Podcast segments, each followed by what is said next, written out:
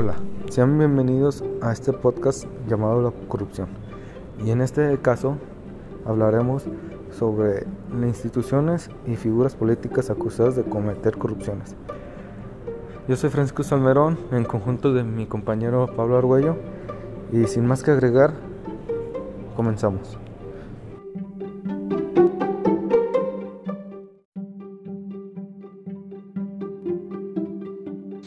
El INAI. El INAI está en el Centro de Conservación Nacional. En una de las conferencias mañeras de días recientes, el presidente expresó su intención de desaparecer algunos organismos autónomos que consumen a cerca de miles de millones de pesos, que bien podrían ser destinados para la salud, la educación y el bienestar del pueblo. Específicamente señaló que el Instituto Nacional de Transparencia, Acceso a la Información y Protección de Datos Personales cuesta alrededor de miles y millones de pesos al gobierno y que su tarea podría ser reemplazada por las funciones de la Secretaría de la Función Pública o de la Auditoría Superior de la Federación. Es necesario decir que esta no es la primera vez que el presidente se pronuncia en contra de órganos constitucionales autónomos como el INAI. Desde que inició su gestión, el Ejecutivo ha sostenido que estos órganos fueron creados en el periodo neoliberal como una simulación, mientras que servían de florero para gobiernos anteriores. Además, ha criticado los altos sueldos de sus, de sus titulares, su falsa autonomía y su falta de austeridad. La crisis sanitaria y económica que vivimos actualmente justifica la implantación de medidas de austeridad y la reorientación del gasto hacia las nuevas prioridades, hospitales que bien podrían ser, personal de salud también que podría ser, o las vacunas. Sin embargo, dichas medidas no justifican el desmantelamiento de las instituciones que, lejos de ocasionar un gasto, protegen y garantizan el ejercicio de los derechos de los derechos más fundamentales de la, de la ciudadanía. ¿Qué significa en realidad la propuesta de desmantelar al INAI, tal y como está conformado hoy en día? Para responder esta pregunta es necesario conocer un poco sobre el sentido de su origen y su papel como organismo constitucional autónomo, OCA. El INAI existe porque hay dos derechos fundamentales y un valor que deben ser garantizados. El derecho al acceso, a la información, el derecho a que nuestros datos personales sean protegidos y el valor de la transparencia. El reconocimiento de estos derechos y la imposición de transparencia como una obligación del Estado frente a la ciudadanía fue resultado de la exigencia social de nuevos derechos y libertades impulsada por la transición democrática de México en el año 2000. Esta transición implicó el fin del sistema de un partido hegemónico que por años de gobierno y abuso de poder, valiéndose de la opacidad y la impunidad. Una época en, en la que los derechos no se reconocían y el acceso a la información ni siquiera existía. A principios de diciembre de 2001, un grupo de académicos y periodistas denominaron Grupo Oaxaca presentó ante la Cámara de Diputados un proyecto de ley con el objetivo de crear un sistema jurídico e institucional en el, en el cual la ciudadanía pudiera acceder a cualquier tipo de información generada administrada o en posición de las autoridades. De esta manera, este nuevo sistema legal aseguraba la obligación del gobierno de hacer pública su información, rendir cuentas y actuar conforme al derecho.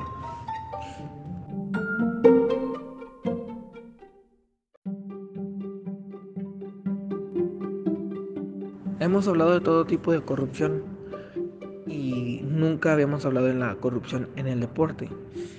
Creo que ha llegado el momento de hablar de este tipo de corrupción, ya que hay bastante gente que es aficionada al fútbol y creo que debería de saber este tipo de información. El Comité Olímpico Internacional, así como las federaciones internacionales, están haciendo una gran campaña para combatir la corrupción en el deporte a todos los niveles. Quieren destruir a todos los personajes que hacen uso indebido de los recursos que generan cada institución en el mundo o incluso iniciar el proceso para que sean castigados con cárcel. Son algunas de las acciones que ya se comienzan a observar a raíz de esta campaña, que es encabezada por el presidente de Cole, Thomas Bach, y es un ejemplo que se debe seguir. También, claro, hemos sido testigos de lo que se ha denominado como FIFA Gate el mayor escándalo de corrupción que ha arrojado más de 50 acusados y señalados de soborno, fraude y lavado de dinero en entorno al fútbol y a las copas del mundo, entre otros torneos y movimientos. Pensar que el deporte está ajeno a este tipo de actos es actuar de manera muy inocente, ya que cada vez se sabe de más casos al respecto. Esta semana, por ejemplo, se dio la noticia de que el presidente de la Federación Rusa de Deportes Acuáticos fue a la cárcel por corrupción y mal uso de recursos que le dan para sus actividades, entre otros delitos. En México, desgraciadamente, nunca ha habido un castigo ejemplar con el que la corrupción en el deporte tenga, tenga lo que se merece. Ha habido algunos sucesos que han sacudido un poco más las instituciones y a los protagonistas de estas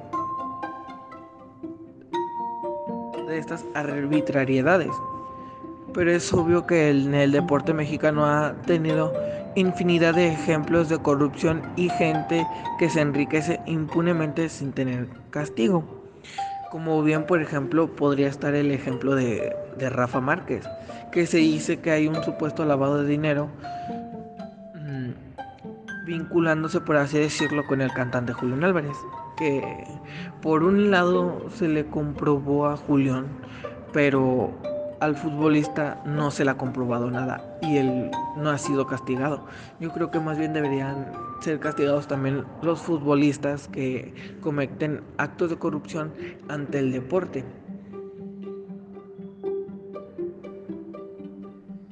Aunque también cualquier acto, Cualquier caso de corrupción debe combatirse y esto va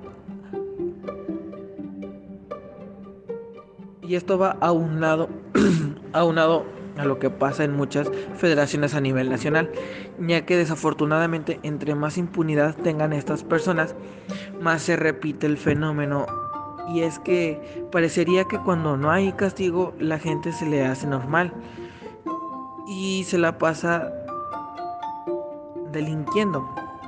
Quiere decir que, que si no ven un castigo, la gente lo va, lo va lo ve de una manera normal, en el cual si no son castigados siguen repitiendo y repitiendo vez tras vez este tipo de acciones, lo cual no es algo algo que se deba hacer y menos ante un deporte. Es triste lo que ha pasado en el ámbito deportivo, pero ya autoridades como la UIF están tomando cartas en el asunto. Esperamos que vengan los castigos para esa gente que piensa que el deporte se puede hacer toda clase de tropelías. Se dé cuenta que tendrá que pagar todo lo que haga y que se oponga fin a la impunidad. Bueno, yo digo que estaría bien ponerle un, un alto a la corrupción ante el deporte. ¿Por qué? Porque el, el deporte. El deporte es algo importante. Dejando a un lado el que el, el propio estado, no, municipio de León tenga su equipo, que este Mineros también tenga su equipo, entre otros equipos de fútbol es triste para la afición saber este tipo de casos donde el futbolista que para algunos o bastantes de los aficionados es el ídolo está, por así decirlo, metido en situaciones de, lavado de dinero o de corrupción. Y, más que lejos por la afición, creo que también debería ser por... debería ser por respeto propio, como jugador, como figura pública, como figura también de varios comerciales o de anuncios, ya sea de Pirma, sea de Charlie, sea de la empresa que sea, deben darse a respetar y no seguir cometiendo este tipo de corrupciones.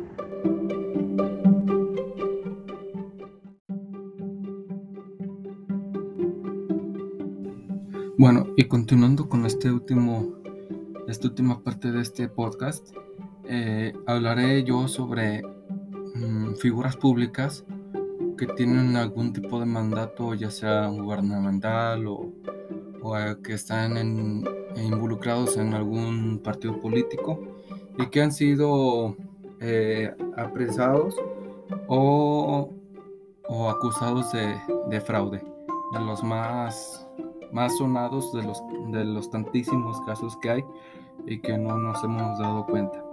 Y en primer lugar tendríamos al señor Javier Duarte del partido PRI.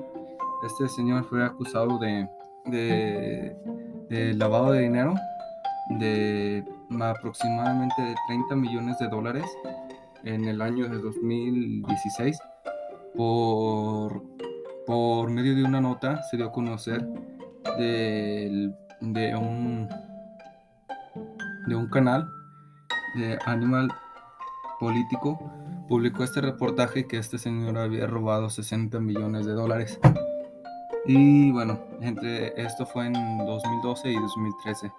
Gracias a una red de, empresas que se logró hacer este tipo de, fraude.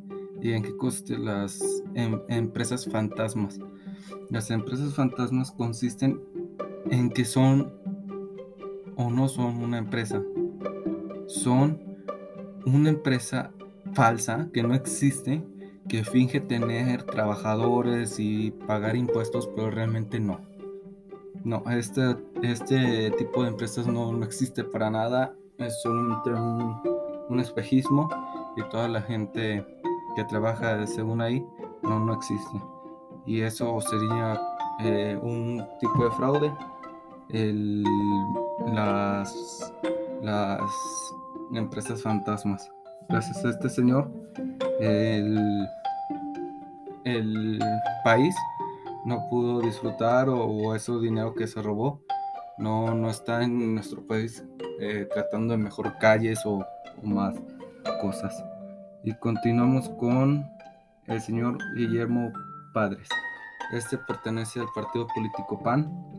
Y bueno, él fue detenido el 10 de noviembre del año de 2016 por mm, ser acusado de, tener fraude y en su poder haberse robado más de 312 millones de pesos, 14 millones de, dólares de, de, procedencia ilícita, de los cuales 178 millones de los 312 provienen de arcas del Estado. Bueno, esto quiere decir que esto fue proveniente o era un dinero destinado hacia algún tipo de construcción o beneficio que nos, nos puede haber beneficiado a nosotros los mexicanos, pero pues este señor eh, decidió mejor quedárselos y no, no, hacer nada por nosotros y nosotros amolarnos, como quien dice. Eh, y continuamos con el señor Rodrigo Medina, también eh, asociado con el partido político PRI, al igual que Javier Duarte. Bueno, y este, este señor fue acusado eh, de robarse más de 140 millones de dólares. En monedas mexicanas serían 3 mil millones de pesos. ¿Y eso en qué estuvo involucrado el robo de este, de este dinero? Estuvo, estuvo involucrado con la empresa Kia de los automóviles, mm, al cual se le otorgaron impuestos y excedieron montos de indicados para la ley de acuerdo al comunicado gubernamental. Y bueno, eh, aquí es la pregunta del millón. ¿Qué hubiera sido o qué beneficios hubiéramos tenido nosotros si todo ese dinero que se robaron hubiera sido destinado para hacer hospitales, escuelas, eh, centros recreativos, centros de deporte, mm, cosas que nos beneficiaran, mejores carreteras, mejores calles. ¿Qué hubiera sido si hubiéramos tenido eso? Ese dinero hubiera sido destinado para lo que.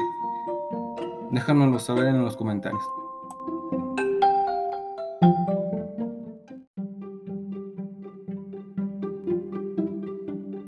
Bueno amigos, esto sería todo por este capítulo. Cuéntanos, ¿qué te parece este capítulo? Y haznoslo saber en la caja de comentarios. Nos pueden seguir en nuestra red conjunta como lacorrupción.mx, donde seguimos subiendo contenido de interés. Sin más que agregar, puedes suscribirte y darle la campanita para que no te pierdas nuestro próximo capítulo que será asociado con... Eh, veremos nuestro último capítulo y sin más que agregar, nos, nos vemos en la próxima.